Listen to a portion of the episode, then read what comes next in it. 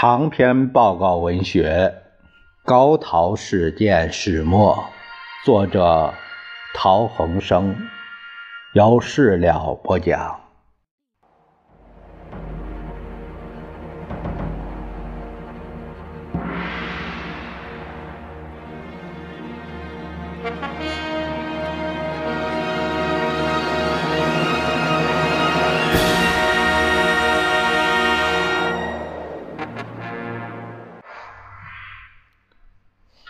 第六章第三节：日之新关系调整要纲的形成。汪精卫于一九三九年五月六日抵达上海之后，于二十八日向日本提出关于收拾时局的具体办法，其主要内容为：第一，召开国民党全国代表大会，维持党的法统，借以收揽人心。第二，召开中央政治会议，包含各党各派，实行改组国民政府，并决定政府人事。第三，国民政府还都南京，取消南北两组织，以示统一，并号召重庆人员来归。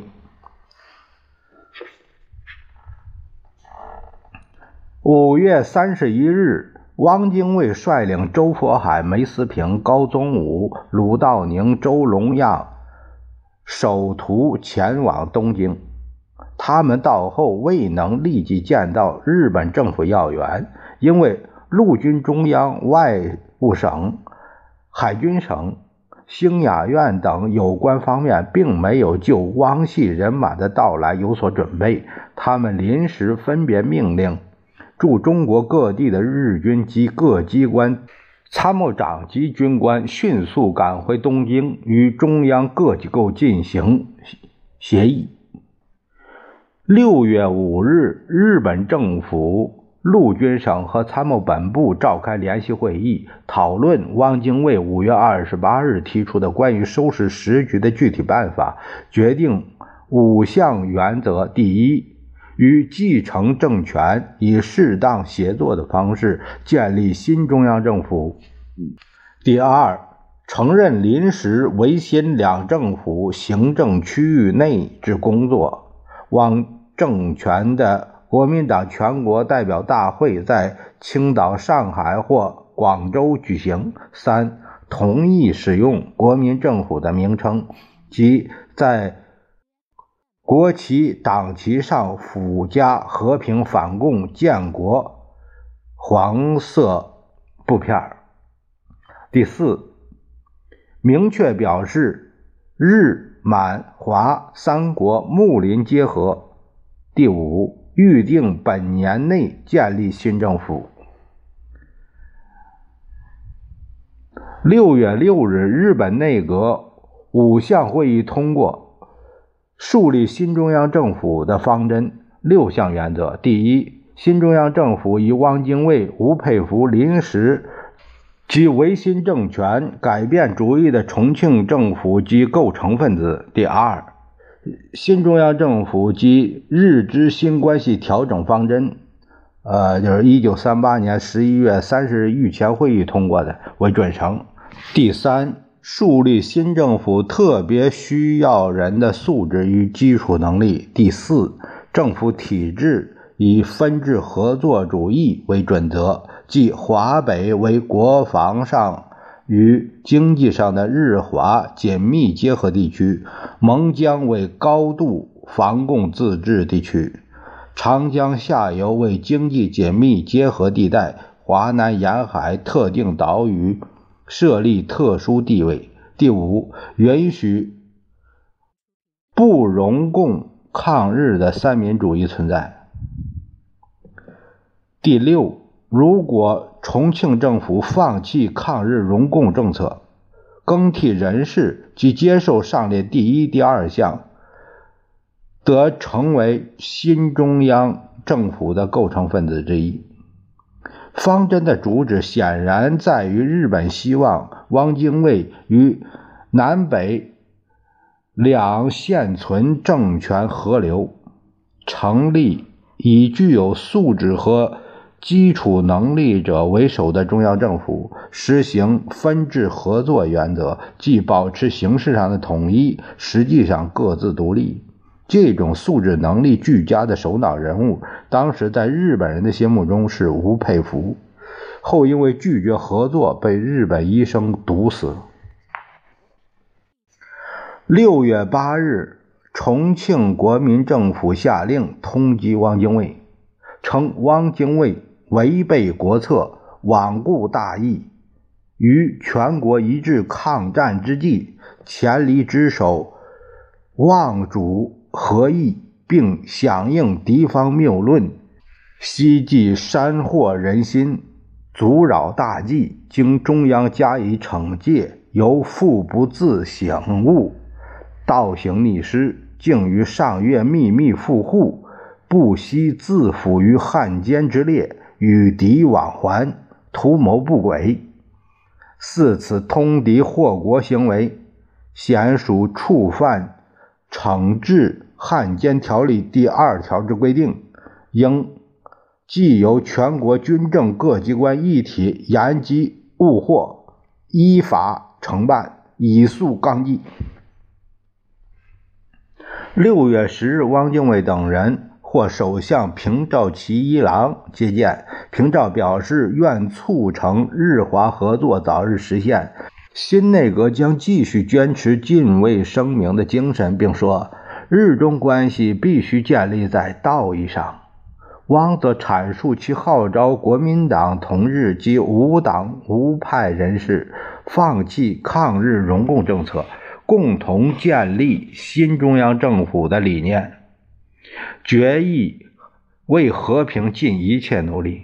十一日起，汪分别会见陆相板垣征四郎、海相米内光政。藏相石渡庄太郎、外相有田八郎及无任所内阁大臣、前首相近卫文末。汪精卫与板垣的两次会谈内容比较重要。在六月十一日的第一次会谈上，板垣提出三民主义的民族民生主义的抗日荣共精神。新政府与满洲国的关系等问题，汪说明自荣共时代结束后，也就是二七年的分共，自己始终反对共产党，对于这一次国共合作特别反对，并终于下定决心脱离重庆，转向反共工作的实践。今后将使国民党公开接受日本所希望的反共救国政策，并保证重新阐述三民主义，以消除日本的误解。六月十五日的第二次会谈上，板垣告诉汪精卫，树立新中央政府方针的全部内容，并提出：第一，同意中央政府之名称及。南京为首都。第二，不赞成新政府使用青天白日满地红旗和党旗。第三，新政府与临时维新两政府的关系及后者的组织和权限问题。第四，国民政府与外国签订的条约协议应依照新政策修改等诸点。最后，谈到禁卫声明中没有提到的撤兵问题。但似乎话不甚投机，没有谈出结论。对汪精卫的访日，部分日本人认为不会达成任何实质成果，甚至相当怜悯他的处境。陪同汪精卫从上海出发访日的影佐真照和清水董三，就是大使馆的秘书，就曾经说。近卫总理首先劝诱汪脱离重庆，大家以为他会全力以赴的来解决日华事变问题了，但他本人就是没有诚意，一涉及加强日德意联盟轴心问题，就完全抛弃内阁，决定辞职了。加强轴心问题使人逆料战祸将扩大到世界范围，解决日中问题将更加困难。显然，对禁卫声明抱着强烈希望的日本去的汪精卫他的可怜相是令人十分遗憾的。习义显是最早为和平运动做联系工作的人，这次也在东京从旁协助。他认为汪精卫的东京访问是失败的。他说：“把平沼首相坚持敬畏声明的要点和板垣录像肆无忌惮的交换意见总结起来，就是说，日本要把蒙江作为日本的防共特区，把。”华北作为日本国防和经济的合作区，把华中作为日本的经济合作区，这只是日方罗列片面的要求，根本否定中国民族主义的主体。平沼政府的真实意图根本不是超越近卫的声明，而是从近卫声明后退。虽然表面上依照声明，但随着问题的具体化。就想用旧有对华权益思想无多大差别的消极解释强加给汪精卫。如果这也要为汪所接受，这只能说汪的宽宏大量。但就这一点，已毁坏了和平工作的基础。至于说什么继承三民主义，呃，道义法统，显然完全是废话。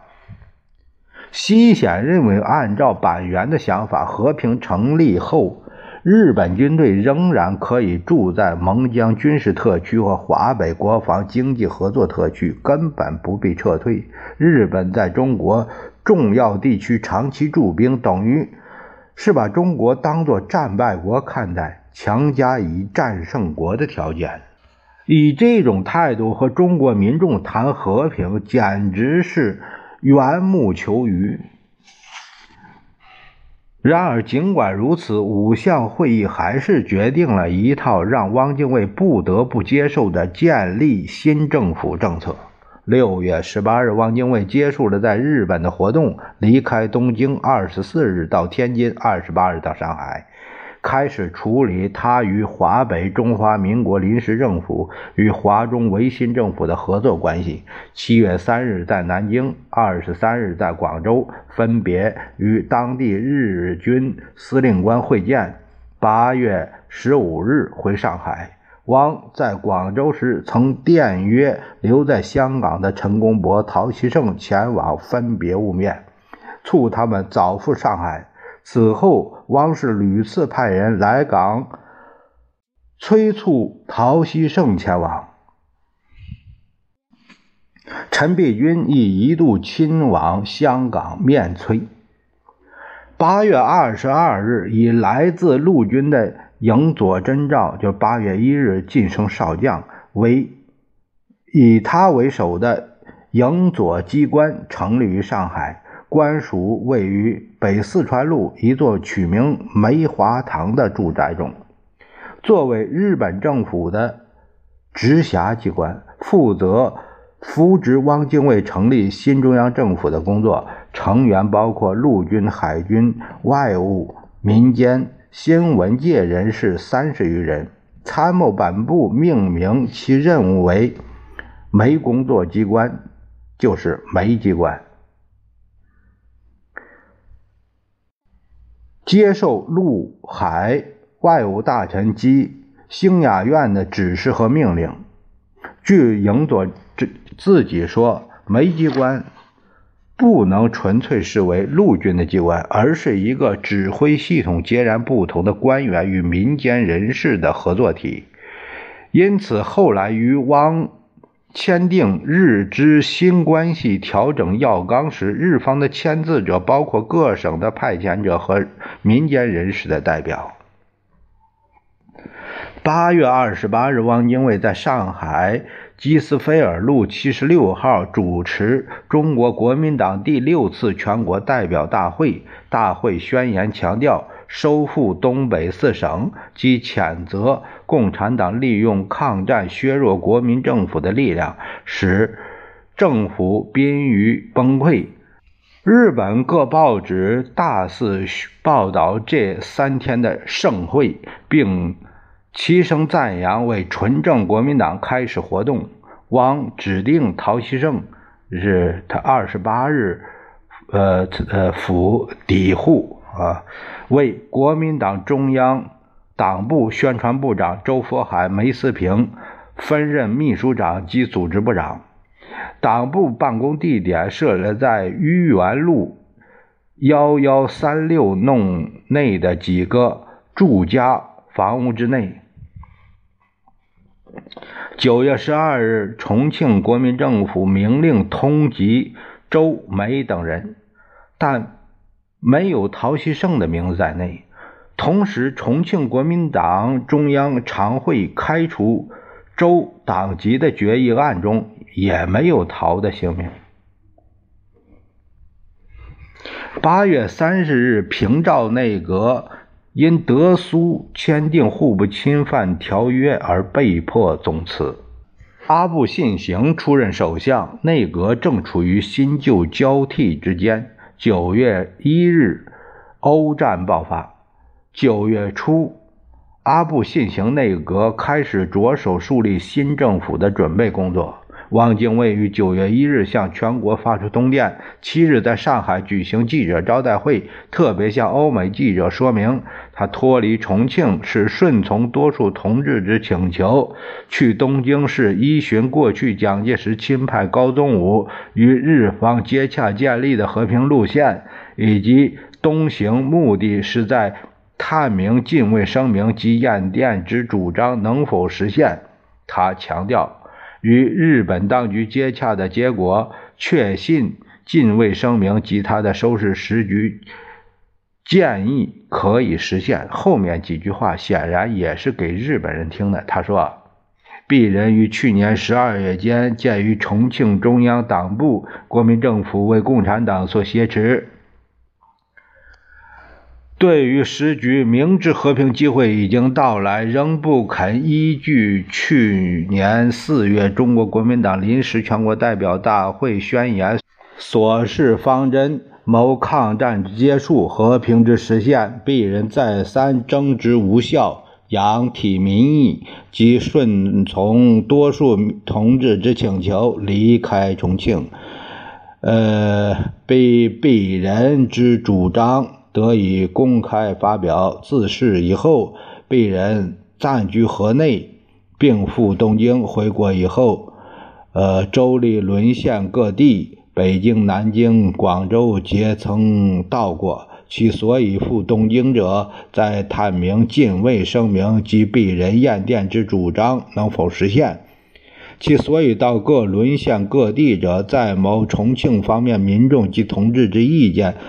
与沦陷各地民众及同志之意见之合一，其工作之第一步，在如何恢复中国国民党之本来面目及自由独立之行动；第二步，在如何收拾时局，化战争为和平，为中国终于得救也。今者中国国民党第六届全国代表大会已经开会，以一致之决议发表宣言及各种决议案。鄙人之第一步工作已经成功，故借此机会与各位先生相见。如今一述鄙人之前赴东京之经过。去岁四月，临时全国代表大会闭幕会之后。蒋介石曾命外交部亚洲司长高宗武辞去本职，令必以重要之任务，呃，使驻香港与日本接洽合议。外面所传高宗武个人之自由行动，绝非事实也。高宗武接洽合议，屡有接近之机会，而蒋介石因其个人位置问题。屡生反复，以致合议久久无成。必然之赴东京，并非另有线索，不过使高宗武所以接洽者不致中断而已。而赴东京与日本当局接洽之结果，使鄙人确信敬畏声明及鄙人建议可以实现。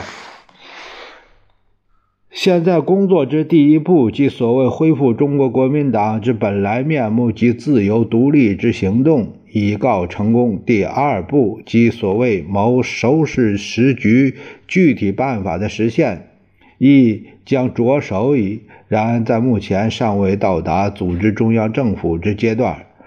五人目的在救中国之危亡，无损于各国；与日本协力共保东亚，亦无损于各国。盼各国政府及贤达人士相于明了五人之目的，与而赞助之，则幸甚矣。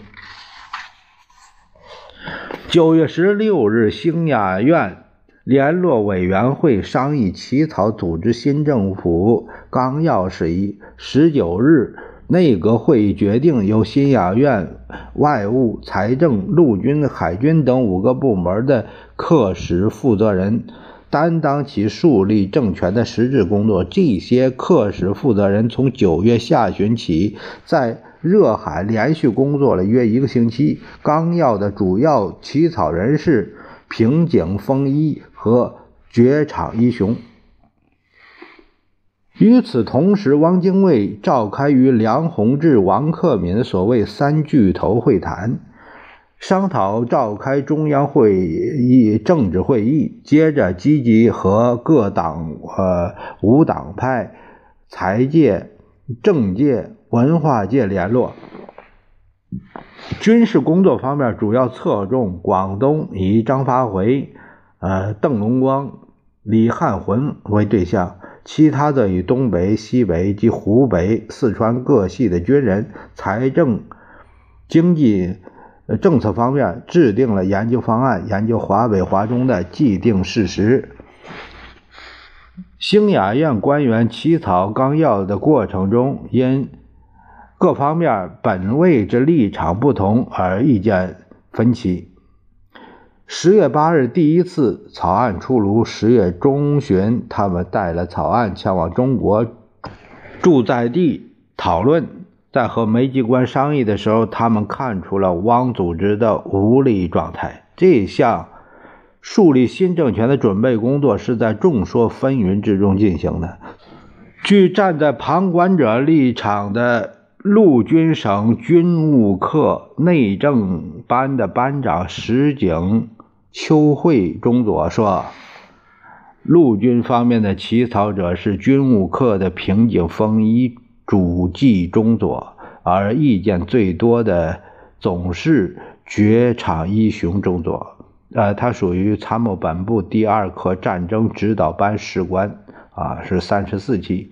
有一次，第七课就是中国第七课的尾川勘治中佐在。”会后中谈论中说道：“绝场军说的他高远理想，确实头头是道，好像那么一来事变就可以解决似的。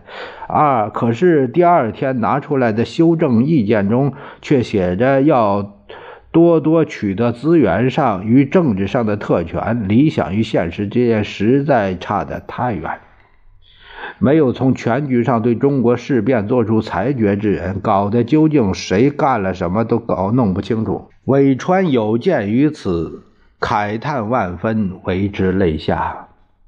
在驻在地的讨论会上，参谋本部提出华中华南放弃论，他们主张重视蒙江华北，吐出华中华南。使汪精卫自由地成立政府，以调整日中邦交，把陆军部队撤到黄河以南，从而确立对苏联作战的不败之势。这原是参谋本部对汪工作以摆脱中国事变这个泥坑，回复到对苏作战不败立场的夙愿。他们也主张吐出海南岛，以免因造成对第三国威胁而招来苏联的干涉。海军方面的态度则迥然不同，他们绝不考虑放弃华中华南，一意要把海南岛作为海军基地，坚持对华中华南要及早确立海军的继承事实。海军后来就暗中谋求直接对汪派提出要求的时机。后来。这个须贺彦次郎，海军少将，在上海和陈公博单独谈判海南岛问题。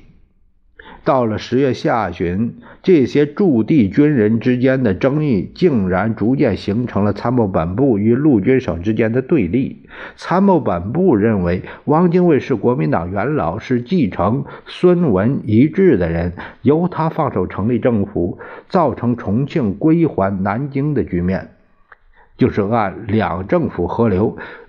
与这个政府调整日中国交后。即可以把日本军力撤退到黄河以北，以脱离战场泥足，先确立持久态势，再图后谋。陆军省的方面则认为，汪精卫及人数不多的一派不足以收拾时局，难以想象汪政府成立国交调整后，日日军撤退至某种程度时，会有能力取得安定。如果把黄河以南交给如此无力的政府去管理，那过去两年间的大量流血将变成毫无意义。他们提出，难道要从皇军流血之处退下来吗？提出了这样强硬的质疑。在一次陆军省与参谋本部的联合会议上，由华北回来就任陆军次官的阿南惟几。竟斥责为政府辩护的参谋本部第二部部长，呃，通口纪一郎说：“你没有率领部下站到战场上，才会说得出如此这样的谬论。你对数万、数十万英灵不具感谢、不负责任，你的意见不值一顾。”冲突的结果是，通口第二部长调离陆军中央。华中、华南放弃论彻底失败，陆军中央对汪态度随之自然发生了变化。日本方面对汪精卫提出的要求方案，就是在这种混乱情况下产生的。难怪影佐看到内容会不禁黯然失色。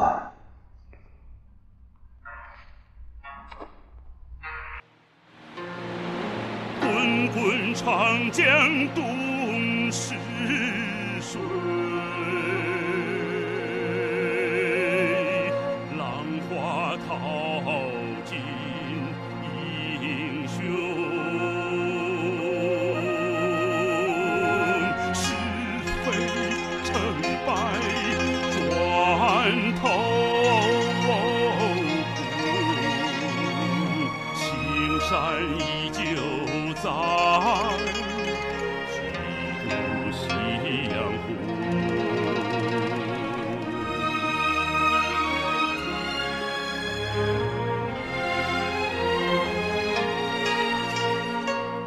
发与。